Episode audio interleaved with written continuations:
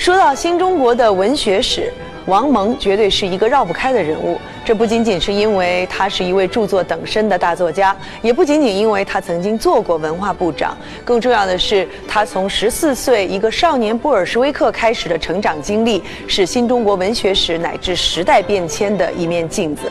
二零一二年的六月份，他出版了新书《中国天机》，决定要痛痛快快地写一写自己的政治见闻与见解。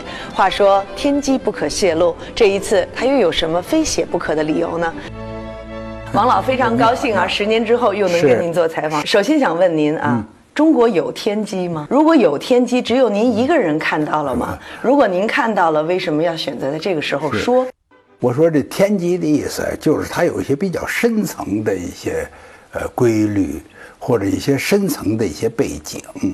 这个背景呢，甚至于当事人呢，呃，也不是说是自己能够完全有把握的。比如我们说一句话、做一件事，并不等于我们了解我们这句话的背景。和他的这个这个呃这个来来龙去脉，你不一定能玩的弄得非常清楚。那么我现在希望写这么一本书呢，从我个人来说吧，我常常看到网上一些朋友啊，对我的这个政治态度啊进行分析，嗯而且分析的是截然对立的，很针锋相对的，都在那瞎分析我。后来我就想，老让你们分析我，还不如我给你来一个坦白，我给你来一个交心，我又没什么不可说的。再我就从大的气候来说呢，咱们这国家呀，这最近这这个十年二十年发展的特别快，大家越发展的快，思想越活跃，也可以说是众生嘈杂吧。嗯，说中国呃特别好的，当然也有。嗯。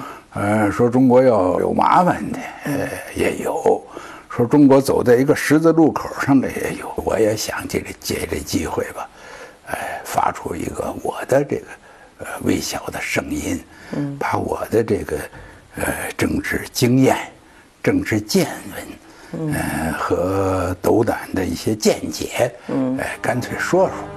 您在谈到。什么是中国天机的时候，我看到您特别有意识的强调了两点。对，第一个，您想探讨的是您所亲身经历过的这一系列的政治运动的背后深层次的原因。是是。第二，您又提到了一个理论和群众到底是谁领导了谁，谁控制了谁的问题。对于第二点呢，人们就不太明白什么意思。什么叫是理论领导了群众，还是群众领导了理论？您这是什么意思？我这个话呀，我非常。高兴您能提出这一点来，嗯，说明呢，就是您呢很抓住了一个重点。比如说马克思的名言，嗯，叫理论掌握了群众，嗯，就变成物质的力量。这个呢。当然是正确的，嗯，但是我又体会到呢，说人的这个呃思想啊，它永远不是一个单行线，哎，理论能掌握群众，嗯，对不起，嗯，群众也能掌握理论呢，这是我很放肆的一句话，嗯，就是群众掌握了理论，就不太在乎理论的原点，嗯，我更重视的，我是要让这个理论符合我的利益，符合我的文化传统。符合我的习惯，啊，符合我的追求，所以呢，你不可能啊，就是用用这个不完全不动摇的理念来修正一切，或是来指导一切。嗯，相反的，你得因陋就简。呃，您得符合实际，呃，有的一下子这个理念不完全做得到呢，您就先先将就着，你得就是在从脚底下做起，实际做起，这是完全可以理解的。在您这本书出了以后，有两种观念，一种说，呃，写的很尖锐，呃，也触及到了一些敏感问题；有些人说，呃，太中庸。太保守，呃，这个以王蒙先生现在的这种社会地位和他的这种见识，他完全可以说得更透彻一些啊。您怎么看？任何一本书都不是结束，是吧？嗯。哎，那么如果说可以说得更透彻，那咱们走，咱们走着瞧，慢慢发展。但是呢，我只能说，就是目前能写到这个程度，书不易也。不信您试试啊！您给我来个透彻的，我看看。嗯，你透彻的，你能透彻到什么程度？反过来说，如果您是为了过瘾而透彻，你透彻了又对谁有好处呢？我这一辈子还没透彻过呀，我这一辈子透彻多了。您说到因陋就简，我就觉得看这本书给我的一个印象哈，是您对历史各个时期，今天回头看起来是非常荒谬的事儿，都给予了某种善意的理解。是，就好像分析了当时的这样的一种环境，是是，认为呃。虽然现在看上去非常的粗糙，甚至是荒谬，但是在当时有不得不为或者是不得不如此的某种必然性。对啊，那如果回到最头上吧，回到您十四岁的时候，您给我们描述一下那个时候的王蒙。日本投降一九四五年以前呢，我对政治的关心非常少，我也不知道什么叫政治。但是我有些个人的不愉快的感觉，比如说我们一个小每一个小学里头有一个日本教官，嗯，有时候日本教官呢说话很强势，到像什么阜成门叫平子门，到哈德门，到崇文门这些地方呢，都有这个日本的哨兵，这哨兵呢在这带着刺刀，带着这个军犬，嗯，呃，所有的中国人，中国的孩子从那儿过呢，都得给这个哨兵。行这个九十度这鞠躬，嗯，这日本一投降，然后我哎呦，忽然明白过来了，嗯，感情原来咱们是让这个呃日本侵略军给占领了，咱们是在占领区，嗯，现在日本投降了，日本投降了就中国胜了，嗯，您说这个兴奋呐，呃，我当时真是有一种想法，我说感情这祖国对人这么重要，嗯，我说我这一辈子就是要为祖国。哎，献身，嗯，我要为祖国死，这才是真正这对得起咱们这中国。对这个国民党抱的希望特别大，嗯，这国民党最失败的就是他的所谓接收，他没有一个理念，没有一个说法，呃，然后就是派了一批官员来，当时叫接收大员，然后报纸上登的全是这些官员的这个腐败呀、丑陋的丑陋的这一面。哎，所以让人就是真是失望极了。嗯，呃，在这种情况之下呢，就是期待着一个更激进的改革，嗯，期待着一个更彻底的改革，认为国民党的那些接收大员呢来了以后，忒不解气，嗯，推不过瘾，嗯，带不来一个中国的社会的一个新的变革，嗯，新的气息。您在这本书里提到一个很有趣的说法，就是说，对于一个十四岁的少年来说，革命和性是都是非常这个让人激动、有激激动的啊。你说，甚至革命比性的 吸引力还大啊？因为因为我在美国的时候就讲这个，我在美国讲，美国人最爱听这个，因为美国人你你只要一提 sex，眼睛全瞪起来了。这然后我告诉他。我说那个那个革命啊，有时候革命处在激动的时候啊，呃，他那个激情啊，他甚至于可以超过这个。为什么他革命当中他始终有一种有一种就是悲情，嗯嗯，有一种牺牲的精神，有一种就是拿着自己的胸膛往刺刀上撞的这样，这样一种心情。为什么？我想这个。呃，因为所谓革命是什么意思？嗯就是那个权力，国家权力不在你手里头，你才革命啊。嗯国家权力要在你手里头，您不就不是革命的？您是维护这个国家权力。为什么呢？它比性还有吸引力呢？性您不太可能怀着一种悲情，怀着一种必死的信念，说我这次，啊，我要是爱上了一个人，说我非死了他的 他眼前不可。那您不至于吧？我想。我 我想大概不至于，所以我就所说的意思就是这个意思。他有一个比，就是用生命做代价，嗯，来，我以我我的我身，我以我血来寻我所我的这个追求。很多人都说您的这一生，这个文学和政治一直交织在一起，是呃，这是你的幸运还是你的不幸？我想都都有。从我个人来说呀，我说我是真的文学。因为我写起一篇作品来的时候，我的那种投入，我的那种对形象的追求，对文字的追求，是吧？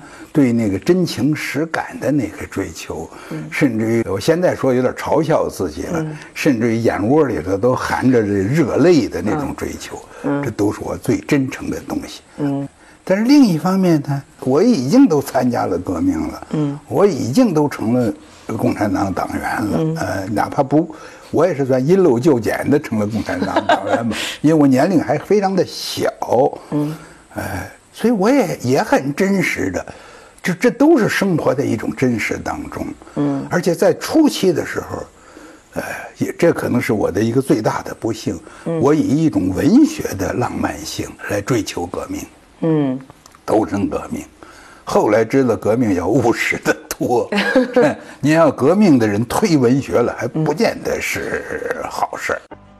您什么时候这种对于革命的那种全身心投入的激情是是呃被泼了冷水，嗯或者是让您的对于这种。非常浪漫的、激情的、文学性的革命，产生了另外一种理解和想法。我想，这个当然，这从这个一九五七年、五八年，就是反右运动当中，呃，我也在里边呃碰到自己所最不希望碰到的这种遭遇也有关系。嗯，就是组织部来的年轻人，哎，把你弄成右派了。是，当然就是就是。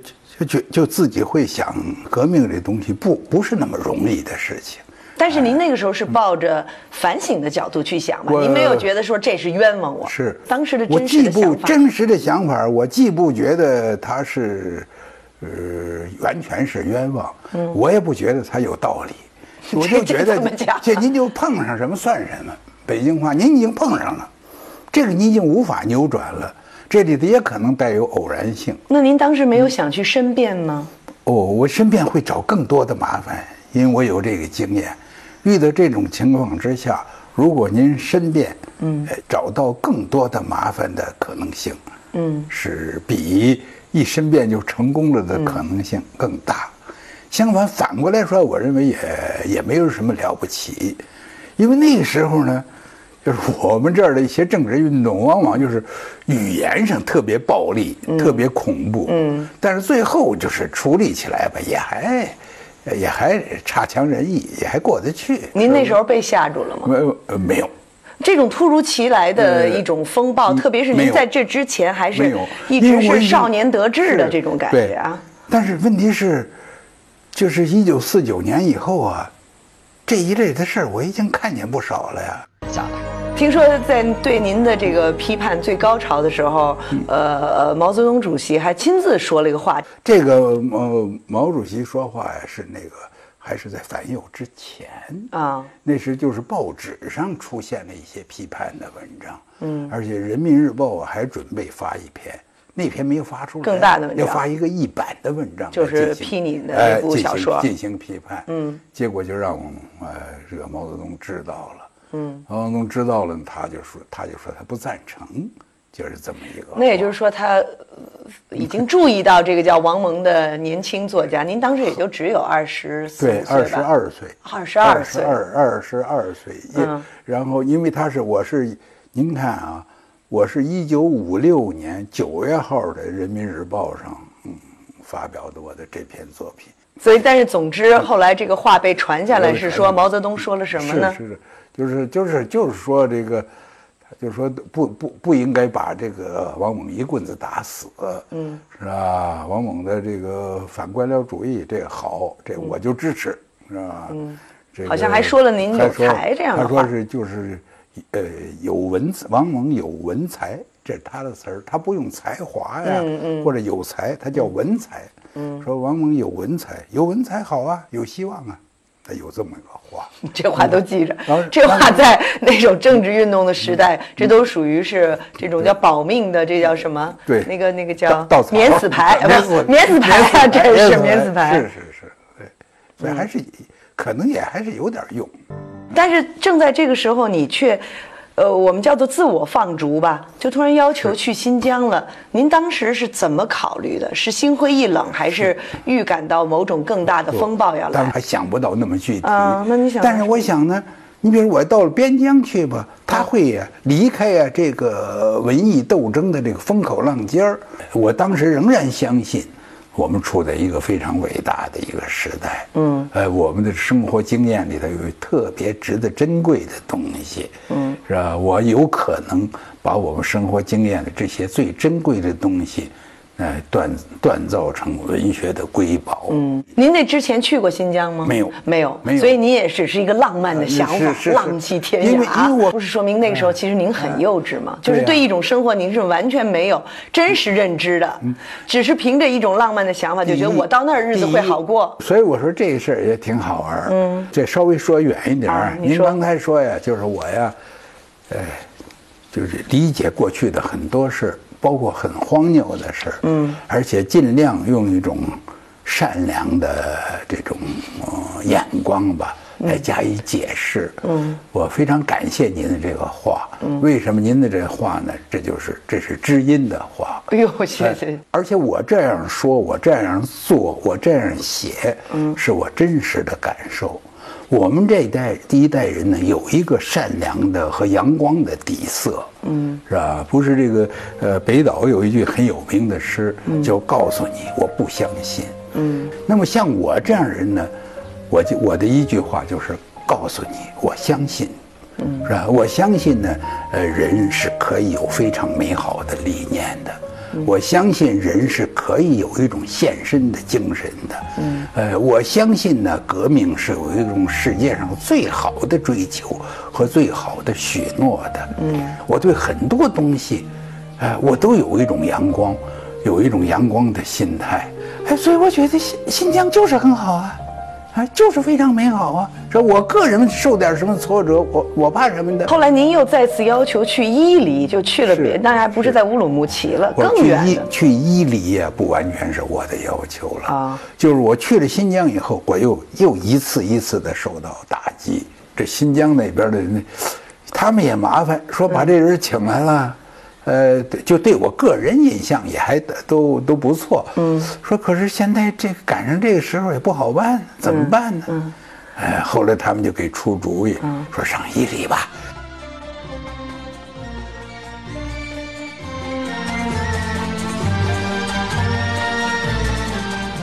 伊犁农村呢也条件好一点，嗯，这样到农村呢去美其名叫劳动锻炼，嗯，所以咱们这个。汉族这词儿它多，它叫要不然出文锻炼这词儿可太绝了。为什么呢？啊，不锻炼，您说这什么叫锻炼呢？这是是不是？您锻炼身体那叫锻炼，说这锻炼思想，嗯，锻炼是一个正面的词儿，嗯，但是正面这词儿呢，在这个词儿的底下要求你什么都是合理的，为什么呢？您得锻炼呢，是不是？您受苦当然得受苦，你不受苦你怎么锻炼呢？是不是？您曾经有八年的时间没有动笔。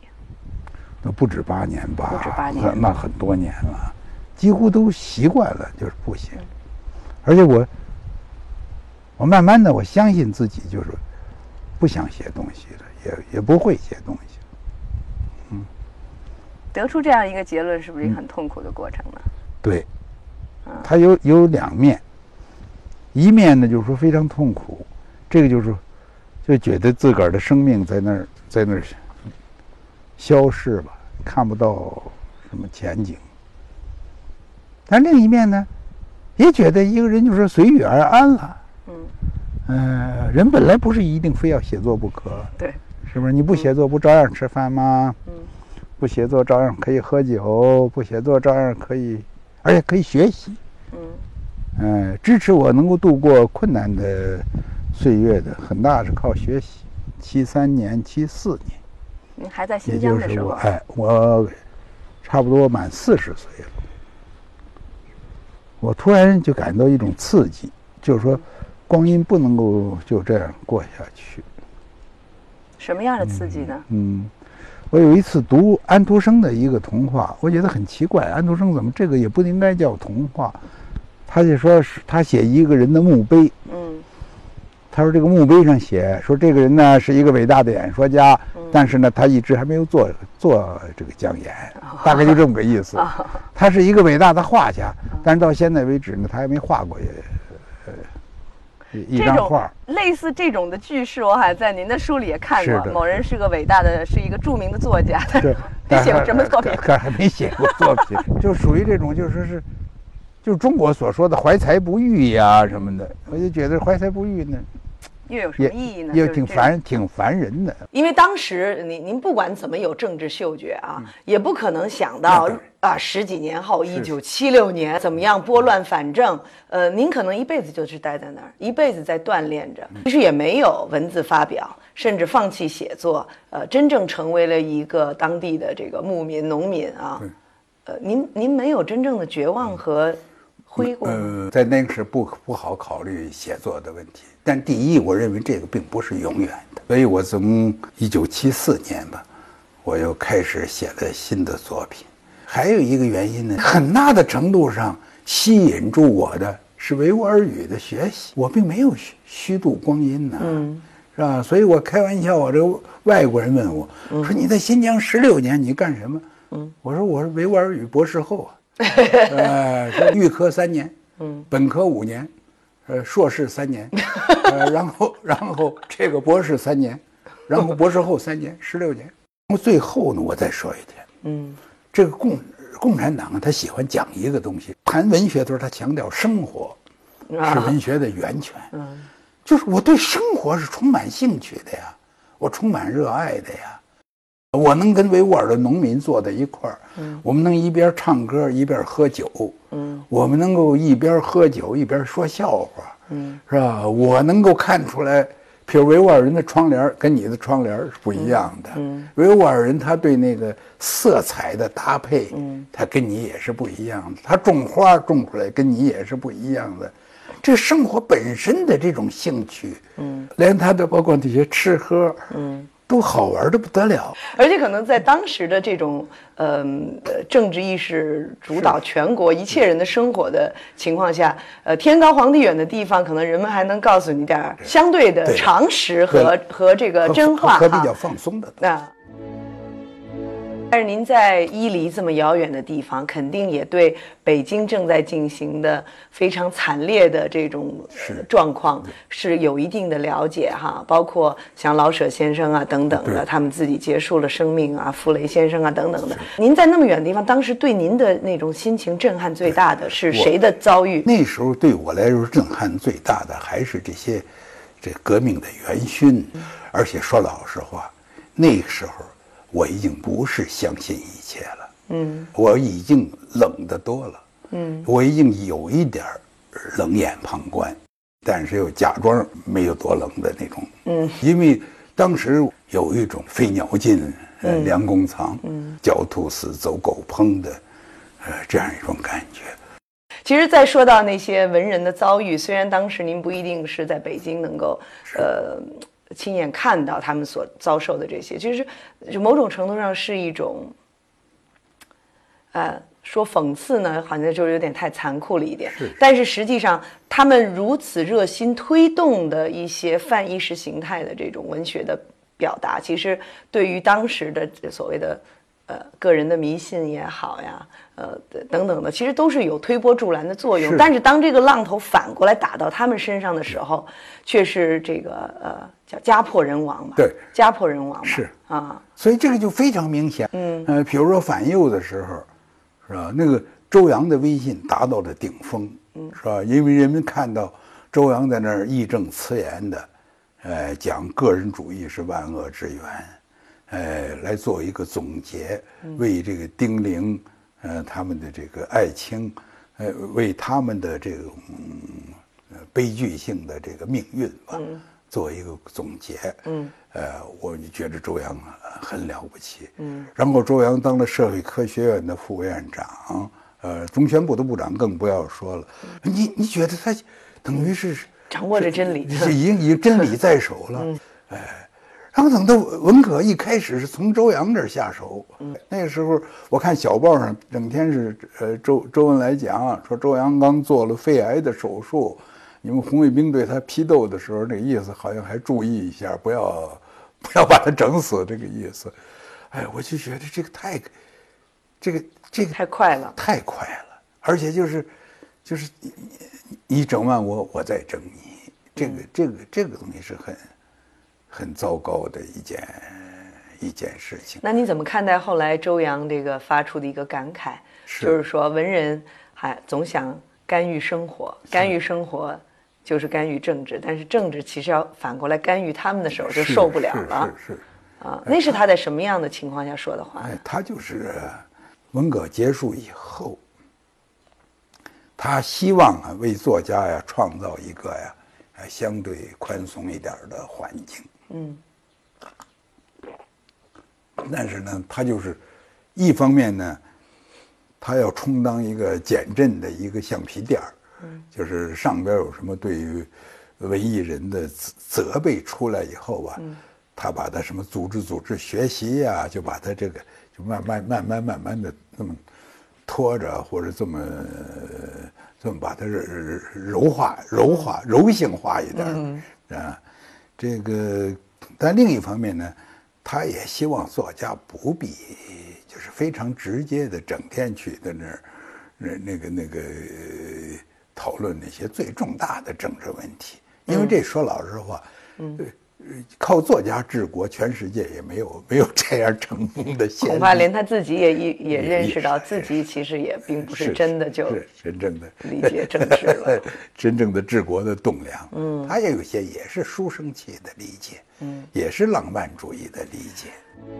是不是经历了像文革这样惨烈的这个历史阶段的人，会对曾经有过那种激情持一种保留的态度？对于人们一直非常看不起，甚至自己也很看不起的所谓平庸和平淡，有了一种渴望。你讲的太好了，就是这样。为什么我即使是在最恶劣的处境下，是吧？我仍然在鼓励着自己呢？因为我觉得我得到的不是平庸，我得到的是锻炼呐，是不是？是 吧？就就是毛泽东说的那个毛泽东青年时代，人家是这么写的：下大雨的时候，他出去以后进行雨浴，嗯，就跟咱们冷水浴似的。我当时真是这样一种心情啊，是吧？我现在也是雨浴、风浴、日光浴，是不是？这我这个又是革命又是地下党员，现在我跑到新疆的农村，和少数民族的人在一块儿，是吧？咱们每天在那儿抡砍土麦，在那儿浇水，在那儿打场，上哪儿找这找这种事儿去呢？呃，但是后来我确实慢慢的明白了，就是一种更正常的生活，不一定是非常浪漫的生活。嗯，常识呢，有时候比那个激情还可贵。听说您跟您的孙子有过一番对话。是啊，就是说，您跟这个孙子说，我在像你这么大啊，十几岁，我已经都参加革命了。参加革命了。啊我说你现在光知道这个搞这个电脑这个这戏这个这个，我这个孙子我又不知道他哪儿来的灵感。嗯，他一说那我还不知道啊，是不是？你小时候你有什么玩具啊？你连泥人你都不会玩，你不革命你有什么可干的呀？哎呀，我觉得他说的太棒了。第一呢，就是说时代不一样了，我们不能要求现在的孩子从十四岁你就闹革命？嗯，或者想着老想着你这个点把火把这旧社会给它烧了，这不是什么好事儿。你第二呢，一个政权、一个社会，要满足他的这个少年儿童的这个游戏的要求，或者大而广之，就是人们的正常生活。正常的生活。一九七六年文革结束，三年后，王蒙离开生活了十六年的新疆，回到北京，成为北京文联专职作家，发表了包括《说客营门》《杂色》《如歌》的行板在内的一系列作品。然而，就在他的创作再次到达高峰之时，王蒙却选择走上仕途，出任中华人民共和国文化部长。是谁用什么样的话说服了您？您要做这件事，就要去做文化部长了。你可以做一个相对哎相对有更多自由作家。在某种意义上来说，当时的领导人，嗯，他们有一种啊，就是这个在改革开放上的这样一种浪漫主义，嗯，认为中国从此，嗯，呃，变得这很很开放，嗯，很现代，很受到全世界的鼓掌。嗯，是吧？我担任部长的那一年，我印象非常深的一件事是，当时啊伊丽莎白伊丽莎白女王伊丽莎白女王都到中国来进行过访问。你看，那个当时是一种什么样的一种气氛呢？嗯，呃，在这种情况之下呢，所以其实当时有一种责任感和这种浪漫情怀呃交织的一种浪漫种。情怀，呃，当然也有一种，就是对于一个写作人来说，嗯，各种经验都是需要的。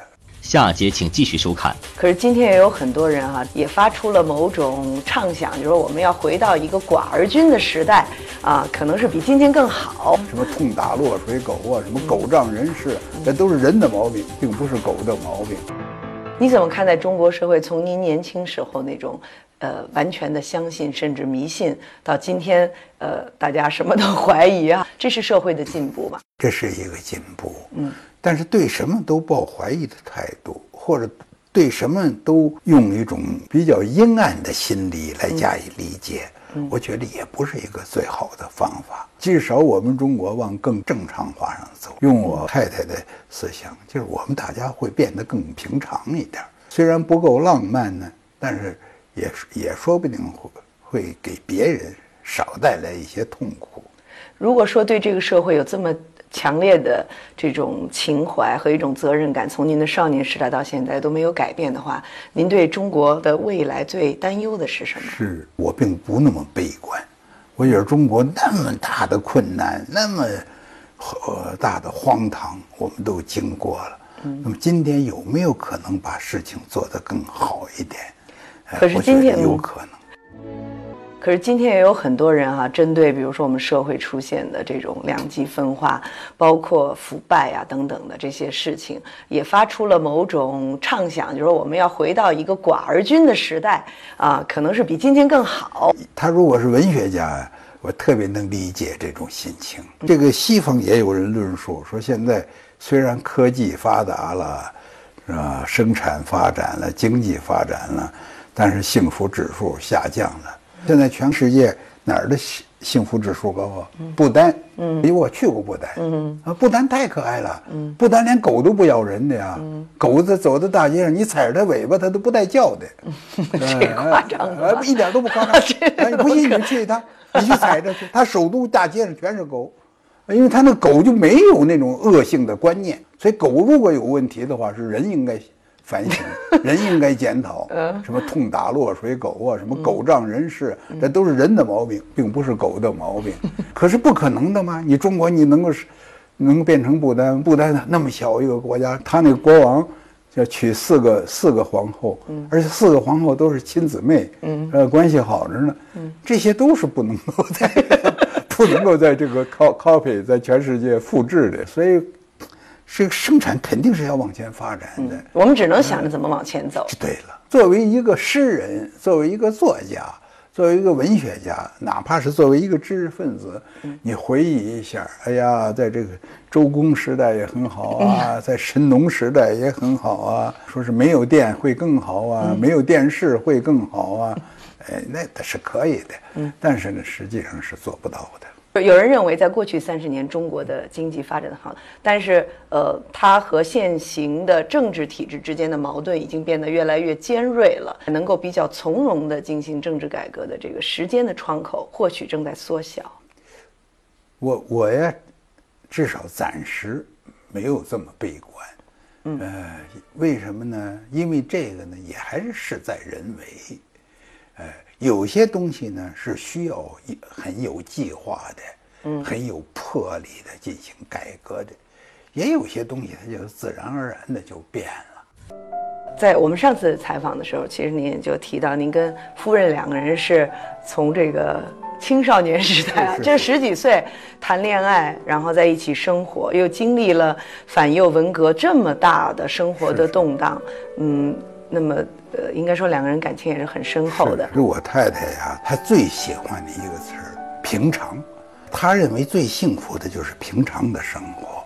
虽然她本人呢，早在解放以前，一九四七年就参加学生运动啊，但是后来随着这个时时代的发展嘛，她越来越追求的是平常的生活。嗯，她最喜欢的两个词儿，嗯，一个是平常，一个是自然。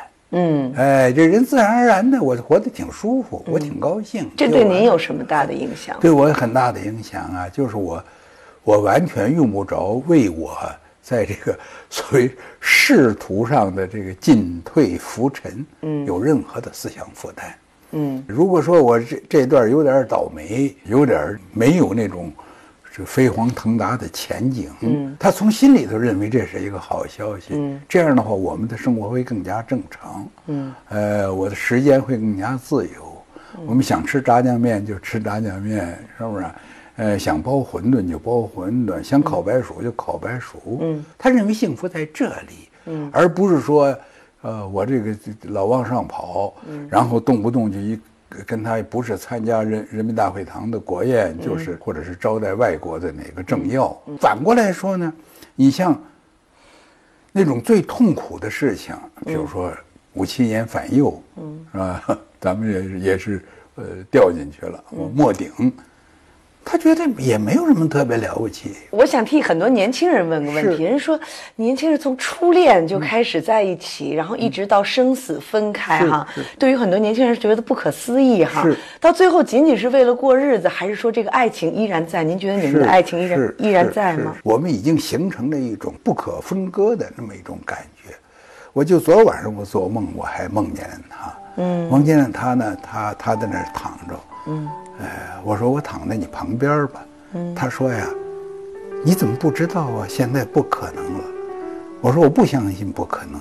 我说我现在摸一下你的手，你的手仍然是非常那个，让我就攥住他手了，那种感觉就完全就是结结实实的一个手，不是空虚的。我他他走了以后，我做过好多次梦。我没有做过一次，说是梦完了以后觉得非常空虚，而觉得他是一个非常坚实的存在。他的手是坚实的，他的胳膊是坚实的，他的脸也是坚实的，仍然和他活着的时候一样。他的那个床位我还给他留着，他的那个呃喝水的碗我还给他保留着。呃，我就是这么一种心情，我觉得这是我的福气。是吧？嗯，我觉得特别美。哎，他在要离开这个世界之前比较清醒，他有没有跟你说他回顾这一生，或者看他怎么看待他和你之间的感情？是我跟您说啊，就作为这个我太太来说，我觉得她挺硬气。最后她没有说过一句软话，没有说过一句这窝囊、呃叹息的话。嗯，哎，让他，但是他说，如果不好治了。嗯，我希望早点走。嗯，如果光他躺在这儿喘气儿，嗯，我觉得没什么，就没有别的意义了。我们也完全理解他的这种心。就一个人在临走的时候能有这样一种心情啊，我我都不敢说我准能做到。十年前呢，我曾经有幸采访过王蒙先生。那时的他热衷于文学创作和大谈个人修养。十年之后，年近耄耋的老作家，用一种更加直接的方式回顾个人成长乃至民族成长当中那些不堪回首的阵痛，发出他的警示之言，让我们看到他思维的活力和那种强烈的责任感。这可能就是流淌在一个曾经的少年布尔什维克身上的不变的血液吧。